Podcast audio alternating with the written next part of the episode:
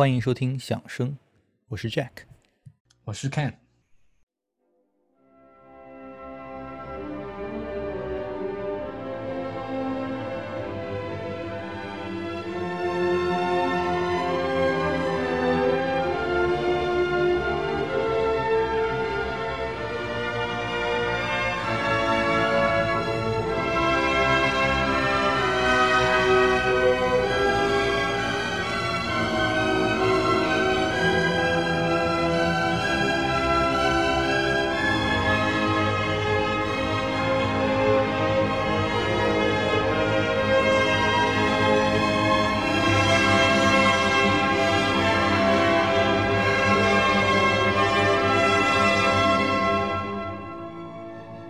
出生于一八二四年的布鲁克纳，今年迎来的是两百周年的诞辰啊啊！所以除了跟大家说一声龙年大吉之外，我还要呃，包括给我的布鲁克纳同好 Ken 说一声步年大吉，步步高升啊！也这个大胆预测或祝愿我们响声播客二零二四年布光万丈。好，那么先在这里和各位听友拜个晚年啊，祝大家新年快乐，万事如意啊！我记得我们俩刚开始做播客的时候，就一直盼着这个。布鲁克纳两百周年的到来，因为我们也是因为布鲁克纳，我们对吧？一起一起促促使我们一起做做这个播客，然后我们也是在之前也听了很多很多的布鲁克纳交响曲，没想到一转眼功夫就迎来了这个布鲁克纳二百周年的诞辰。其实放眼全球，现在大家对于这个布鲁克纳两百周年还是做了很多文章的啊，比如说就在今年的这个维也纳新年音乐会上。就首次出现了布鲁克纳作品，对。然后在我目前所在的美国洛杉矶啊，好像是一座大部分听众对布鲁克纳作品并不怎么感冒的城市，嗯，基本上是两三年能演一次布鲁克纳已经已经非常好了。嗯，sad。那么上个月呢，也由杜达梅尔领衔的洛杉矶爱乐演出了这个布鲁克纳的第一交响曲。然后，嗯，如果在在国内呢，我也看到了这个。非常大的这个经纪公司，这无视策划，也安排了很多非常令人 exciting 的演出啊，比如下半年安排了这个林茨布鲁克纳管弦乐团的这个巡演，对啊，那么这支布鲁克纳老家乐团呢，是不遗余力的啊，在最近推广布鲁克纳的交响曲啊，就是特别是我每次打开 Apple Music，基本上每个月都能看见他们出一张新专辑，啊，是各个不同的这种 version 的。啊，而且品质还不错，对，都还很有意思，听起来。然后，而且他们这次是真正是真的非常认真的在做一个这样的一个 complete cycle，是一个非常完整的一个全集，会把每一个交响曲不同的版本都一网打尽啊。所以我觉得各位听友可以对他们下半年的巡演啊抱以非常大的呃非常强烈的一个是很期待啊。呃，而而且他们要把这个所谓的 complete cycle 做出来的话，呃，不知道要出多少张专辑。他经常是，呃，一首交响曲可能就有那么四五个版本，啊，所以真的是一个很不同寻常的一个所谓的呃 broken cycle。那我们今天讨论的主题呢，是一个布鲁克纳的第五交响曲啊。这说实话是我自己啊，在几部布鲁克纳的交响曲里头呢，入坑比较晚的一部。呃，而且我还记得是在你的这个力挺之下，我才去听的啊。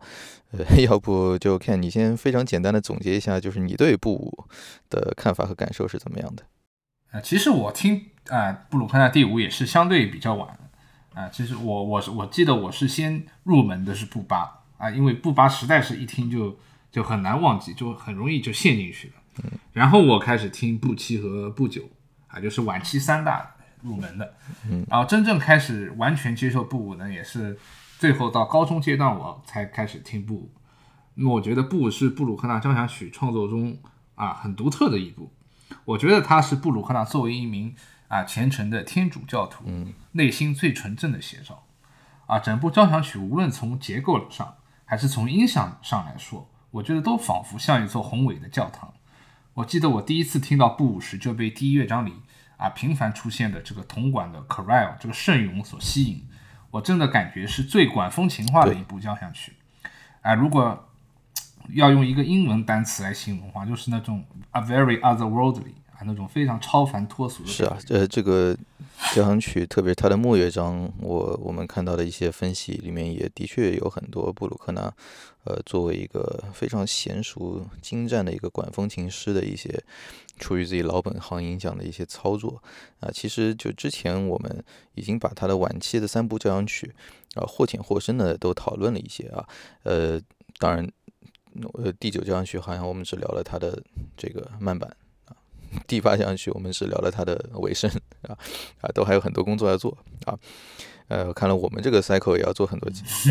呃，然后呢，在这个非晚期的三部呃之内，好像也讲的不多，对吧？那三部基本上都是布鲁克纳在音乐版图上已经站稳脚跟之后的呃交响曲创作啊。在那之前呢，我们其实只聊过他的第三交响曲，也是很久以前了。啊，一千多天以前了，我看咱们这个 Dropbox paper 里面的这个记录，啊，在就是聊他的第三和第七交响曲的那几几期节目里面，其实我们已经比较详细的就是描写了布鲁克纳在出名前的状态啊，啊，简单来说呢，就是事事不顺啊，格格不入。啊，屈指可数，就屈指可数的成功当中，就布鲁克纳作为呃林茨圣弗洛里安修道院的管风琴师的键盘演奏技艺，可以说使他成为一个扬名欧洲的一个演奏家啊。但是他呢，又偏偏放弃了这个给他带来了名声的和可以说收入的一个职位啊，然后就在他心中的那个神啊。给他的使命的召唤之下，就前往这个维也纳啊，heed the calling，是吧？他心中就说：“我的这个神给了我这样的一个天赋，我绝对不能不运用我这个天赋啊！”就我们知道布鲁克纳他不是一个很嚣张的人，他是个极其低调和不自信的人啊。然后他就呃一直持有这样一个信念，就是我我的能力就。就是这么牛，对吧？然后我我作曲，我要是写出来，肯定就是惊世脱俗，我不能不去写啊。然后呢，他就开始了自己的交响曲作曲家的生涯。他呢是先一开始先是段通信远程课程，是吧？跟维也纳大学的一个非常出名的，也教过舒伯特的一个对位法老师叫做 Zechter 去学这个对位法。哎，我上个月才知道个冷知识，这个 Zechter 好像是。就是作品数量最多的这音乐家，我好像在 YouTube 上一个特别冷的呃视频里面看到的啊，说 Zachit 就是布鲁克纳的这个对位法老师，他这个作品数量是多到这数不清，但是大部分都极其的平庸，除了技巧上，就除了技术上非常的娴熟之外，听起来没有任何的这个呃可听性啊。好，然后他两年就跟这个老师学对位法。呃，勤奋到了这个老师都担心他有生命危险的这个程度。然后在这个 Zechter 这个老师死后呢，他就去维也纳大学接替他的职位，并且差不多时候的就开始履行了自己来到这个世界的所谓的使命，也就是作曲。然后他在1866年写了他的第一号交响曲。我们认真听讲的听友们已经算出他的年龄了，对吧？呃，2024年是他的两百周年。他出生于1824年，1824年的1866年的时候他已经42岁了。这个时候他写出了他的第一部交响。曲去四十二岁是一个莫扎特和舒伯特都已经凉透了的年纪，对吧？所以就是，呃，是非常不容易的啊，而且是非常反常的。那个时候的人的预期寿命也没有比四十二大很多，是吧？所以就在呃一八七五年呢，他终于是取得了一个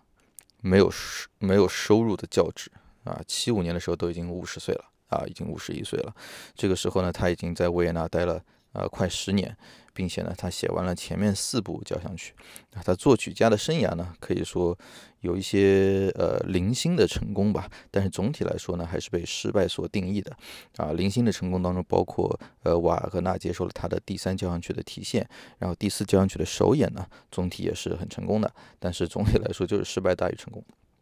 这个时候已经五十岁了啊！这个是咱们今天聊的第五交响曲，他的这个可以说生涯的一个背景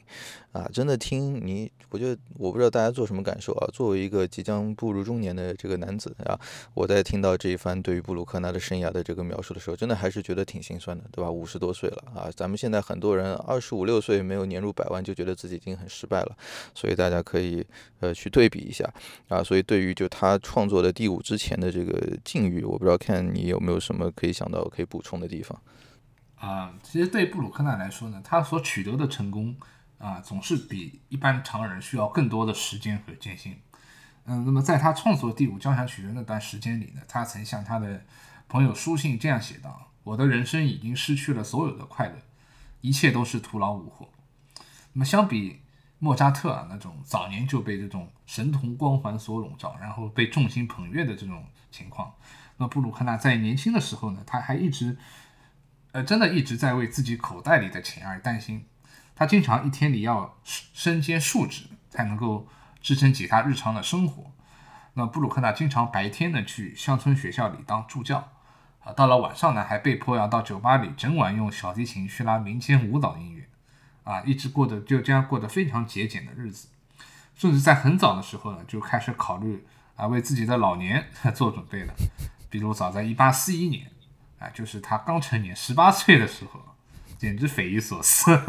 他就签订了一份养老金保险合同。我觉得放在当今，觉得这个人真的是脑子进水了。然后他后来到了临死之后，他又向一家养老金。人寿保险公司支付了一笔高额的保费，尽管过着如此啊苟延真的是苟延残喘的日子，但只要布鲁克纳提起笔开始创作，那么所展现的就是他对音乐这种满腔的热血，还有对于这种崇高精神的一种追求啊。所以在就这些铺垫之下啊，他创作于一八七六年。的这个第五交响曲，也就是在年过半百之际啊，终于就维也纳大学开始要给他发工资的这样的一个人生阶段之下，那这个第五交响曲的开头啊，呃，可以说让人甚至就觉得有点刻画他，就这个个人呢，这颓废和叹息一般啊，这种对于就个人生活的联想，其实在布鲁克纳交响曲里头其实是不多的，挺少的。当然了，就是这个有点颓丧的这个 opening 之后，呃。那不，他没有任何过渡的啊，一一一个可以说休止之后，一个非常孔武有力的一个 allegro，一个这个行板就，等 allegro 叫什么快板是吧？呃，便取取而代之，就确立了整个第五交响曲的性格。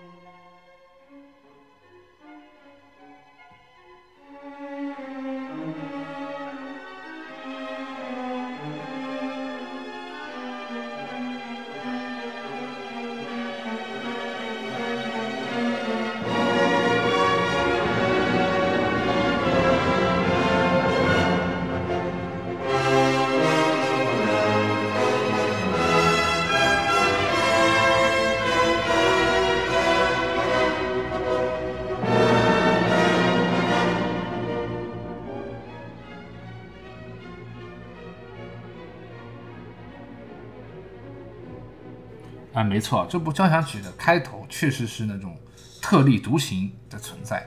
啊。虽然开头也是典型的布鲁克纳式的，在一片寂静中展开，但不像之后啊，比如他的写的第七交响曲，我觉得就像在黑暗中不断去追寻远处的这种微光一般啊，一个旋律去不断的发展、去壮大，然后最后汇聚成一股庞大的力量。然而在布布鲁克纳第五的这个第一乐章里，我们听到的更多是块状的。啊，碎片化的这种音乐素材，连布鲁克纳本人在之后他也自己说啊，这部交响曲的开头啊是奇妙的，it's fantastic。虽然音乐的素材它它在沉寂和前进之间啊不断的这样反复着，但当最后快板 allegro 到来时，各种不同的音乐形象已经被非常栩栩如生的建立起来了。那我觉得啊，这个第一乐章的主题可以说是真正。真的根正苗红的德奥音乐的风格，甚至到了有点这种中二的程度，在这种铜管齐鸣上行的这种衬托之下，就主题一遍一一遍，然后重复重复，然后最后登顶，啊，就听起来有点那个查拉图斯特拉的那个开头这个味道，啊，甚至有时候你听布舞，觉得你甚至会觉得最合适的效果便是那种战争时代的单声道录音，啊，其实我们今天选的录音好像也差不多啊，要不你给我们介绍一下？呃，布鲁克纳五这部作品呢，在单声道时代确实啊有非常多伟大的录音啊，比如从克纳佩斯布什这种，还有舒里希特这样这样的伟大的德奥指挥家。而且我觉得那个时代的指挥对这部作品的诠释方式和当今现在主流的演法是有很大的差别的，特别是弦乐这个 articulation 啊，就是对于这种谱面上记号的这种演奏法，比如这种顿弓啊，这种这种。这种方面的处理，我觉得会更加厚重一些，啊，甚至会带有一种非常粗粝的这种质感。对对对，我说的就是这种感觉，就适合这种音响去演。对对，现在有可能大家会追求一种，就就像现在听录音一样，追求那种高清 high resolution 的那种感觉，有可能反而少了一点这个作品需要的那种那种 quality。我觉得，anyway，今天给大家介绍的版本呢，是我心目中啊布鲁克纳第五录音中排得上前三的其中一个。啊，一点都不夸张，啊，是由前东德指挥大师这个罗格纳，啊，率领柏林广播交响乐团的版本，啊，罗格纳呢，他虽然是由于这个出生这个时代背景，还有一些政治上面的因素，他没能在自己的职业生涯获得一定的认可，但他指挥出来的音乐，在我看来是极具那种天才的光芒的，啊，尤其是对于这部布鲁克纳第五的演绎上，啊，他采取的整体。速度上是整体偏快的，啊，一一个速度。那么对于这部错综复杂的交响曲来说呢，我觉得，呃，能非常清晰地展现出这个作品的结构。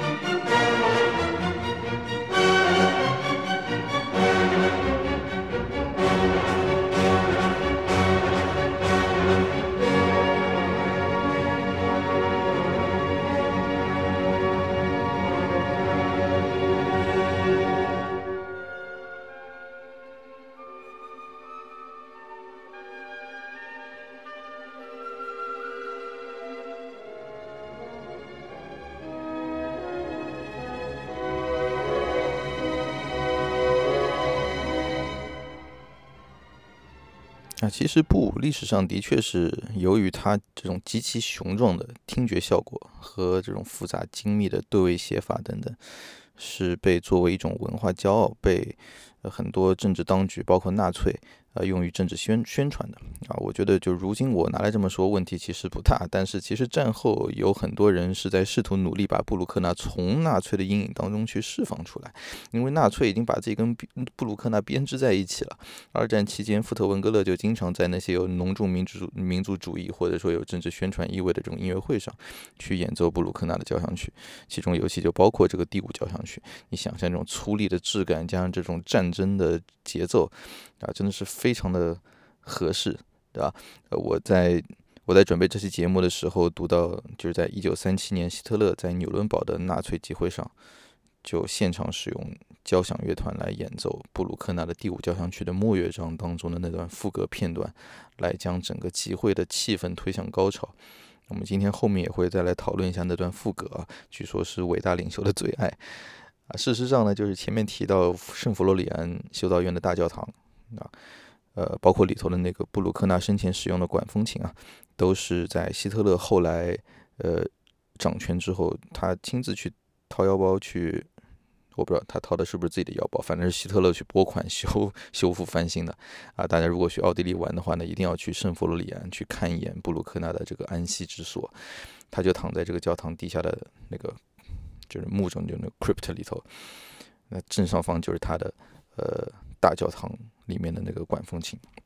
上面的整座大教堂，真的可以说是全欧洲最雄伟的那一档的，啊。我觉得我也没算看的少的了，就是我我印象当中没有见过比圣弗洛里安的大教堂修道院更加就震撼人心的，而且几乎没有任何商业的味道，因为那边就没有游客，啊，所以就是大家运气好的话，你真的是可以独自占据整个教堂，就非常非常震撼的体验，啊，也算是沾了伟大领袖的光啊。就说了这么多，我的重点其实就是，如果你在听这个布鲁克纳第五交响曲的时候，感觉到你的体内有一股。雄壮的力量正在燃烧，对吧？我觉得你要知道，就这股力量其实也是在战争时期，驱动着很多德国人的精神之火。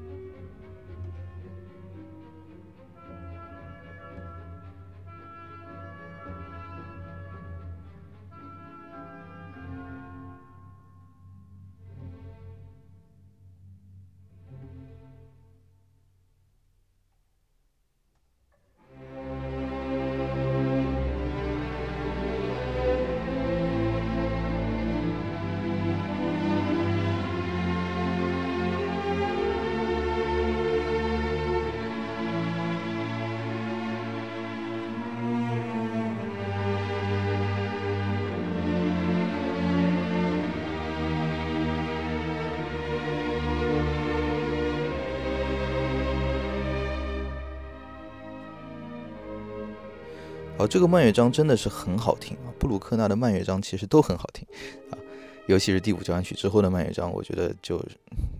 更是多了那种很深邃、很宽广、就很温暖的东西在里面啊。这部交这部第五交响曲的 Adagio 其实是一个非常非常酸楚的一个主题。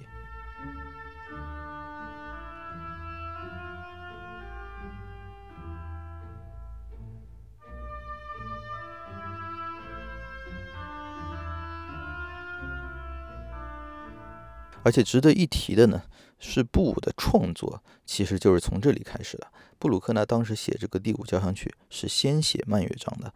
他在动笔之前的凄惨的人生，我们今天在开头已经讲过了啊，没钱。作曲呢，成功也非常有限。他的拥护者之一，我们之前聊第七的时候已经点名表扬过的那个维也纳大学的教授叫 Herbeck，好不容易还给他安排了一个教职。不幸的呢，是给女性钢琴老师们做培训。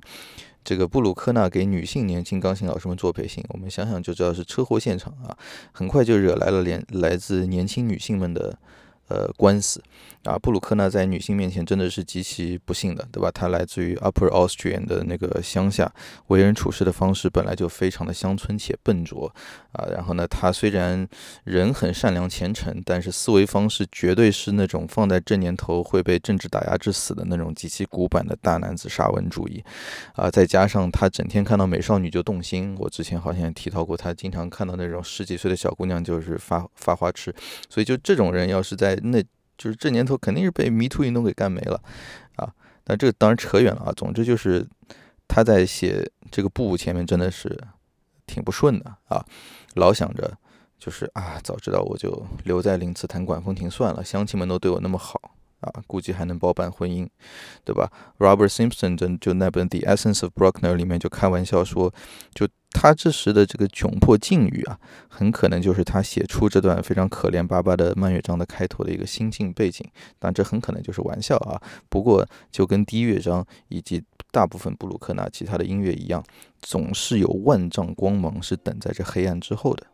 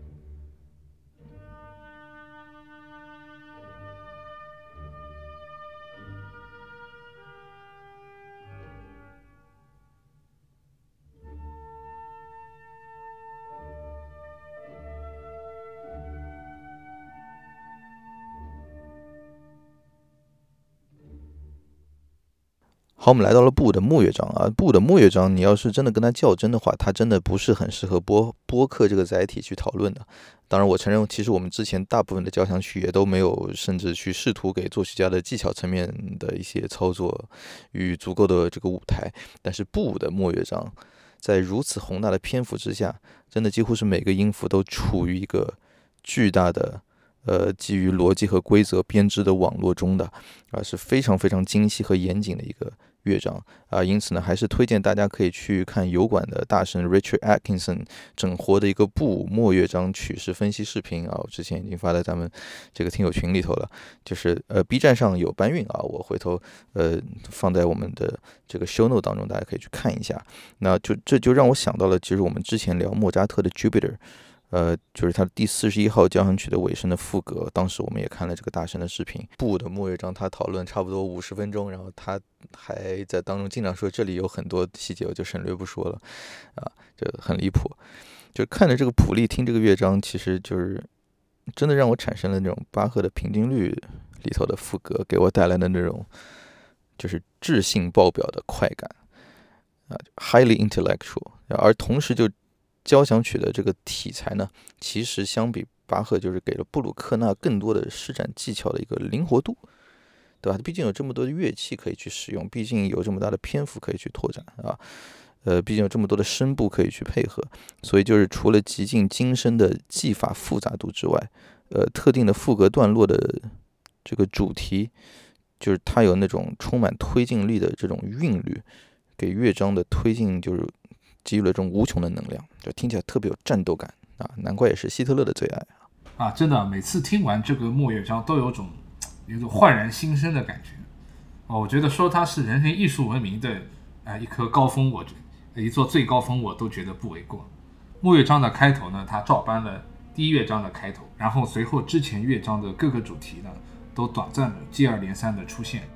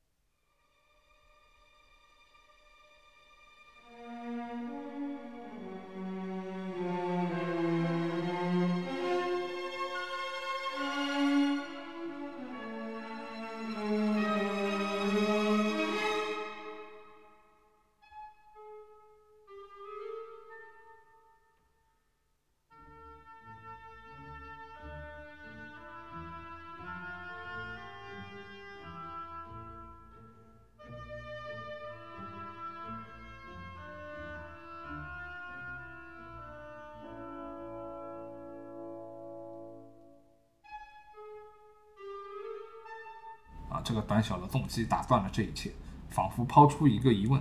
那么在这里呢，要提到布鲁克纳其实他是非常崇拜贝多芬的第九交响曲。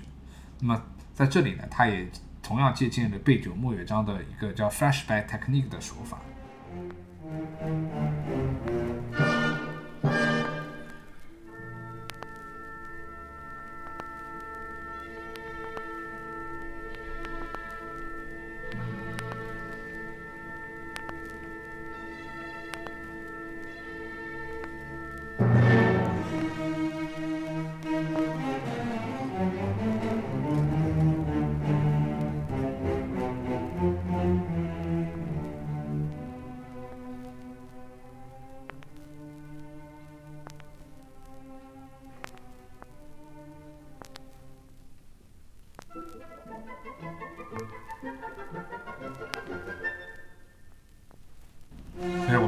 说前面在贝九末乐章，我们能听到他，他他有那个短暂的引入了他第一乐章的这个哒当哒当哒当这样的主题，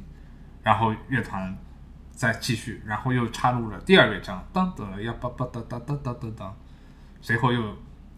引入了这个第三乐章的慢乐章的那个主题，所以他。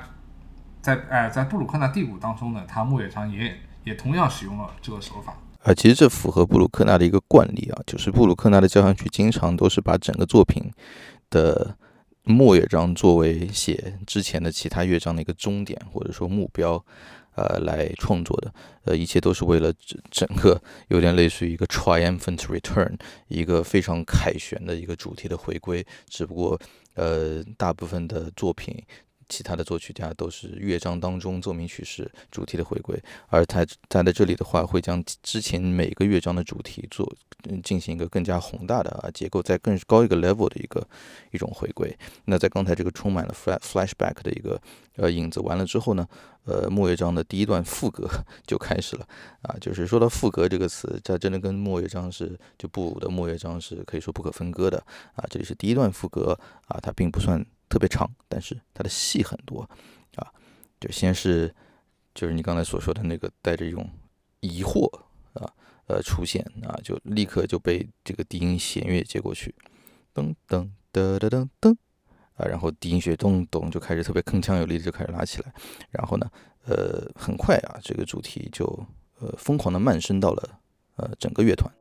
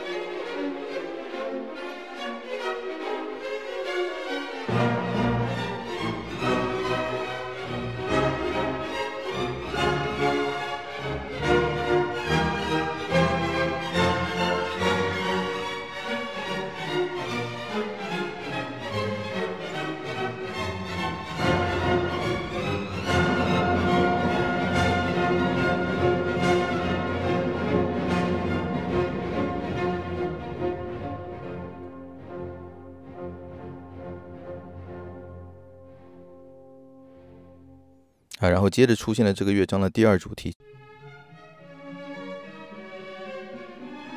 其实是对于之前的这个第三乐章的一个呃呼应。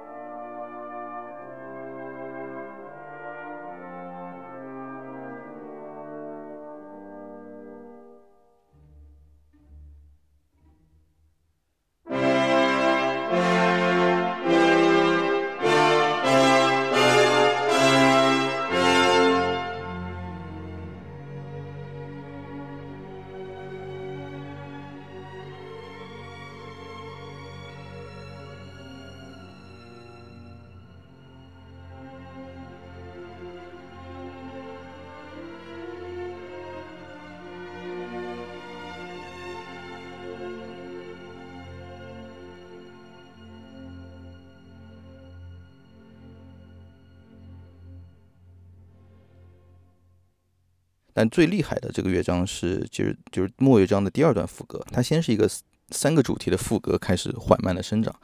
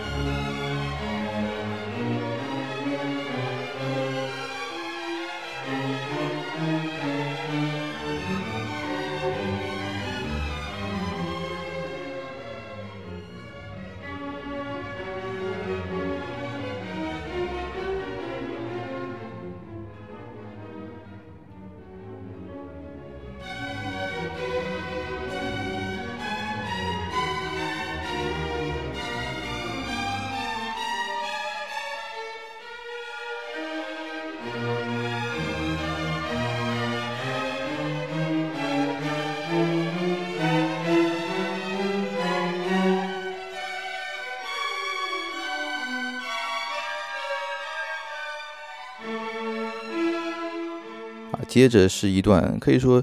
呃，蕴藏着某种狂热能量的一种渐强啊，就像在给你打鸡血一样，甚至给你有用现在，呃，你们那边美国比较流行的说法叫吸蘑菇一样啊，让你整个就进入一种非常嗨的状态的一个。渐强，然后布鲁克纳是一段非常眼花缭乱的操作之后，寄出了一个令人始料未及的 double fugue，一个双重副歌。啊，他是将乐章开头的那个副歌和刚才的这个第二段副歌上下叠加了起来。啊，你就想象两个其实各自已经本身已经很复杂、很精美的乐高模型，你觉得就已经各自是浑然一体的艺术品了，它竟然还能够上下在一起，天衣无缝的上下贴合在一起，去形成一个。可以说更加复杂有机的一个更大的一个整体。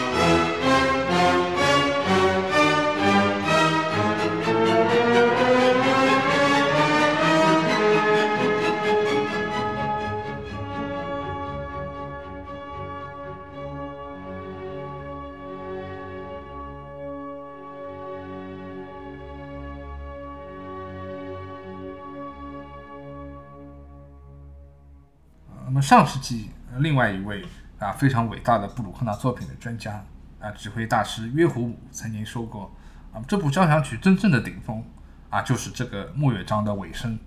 那么前面三个乐章呢都仿佛为了这个尾声而写的一个巨大的一个准备工作，一个巨大的伏笔。那么最后一切呢都得指向这个尾声。那么在总谱上呢，我们也确实可以看到布鲁克纳频频标注的这个三个 F fortissimo 啊是非常强的一个力度。然后随着铜管的盛咏和第乐章主题的回归，啊，整个乐团最后都凝聚到了一起，然后一起冲向这个最高点。呃，讲到这里呢，我又想到了，嗯，歌德的一句话：，音乐是流动的建筑，那建筑呢又是凝固的音乐。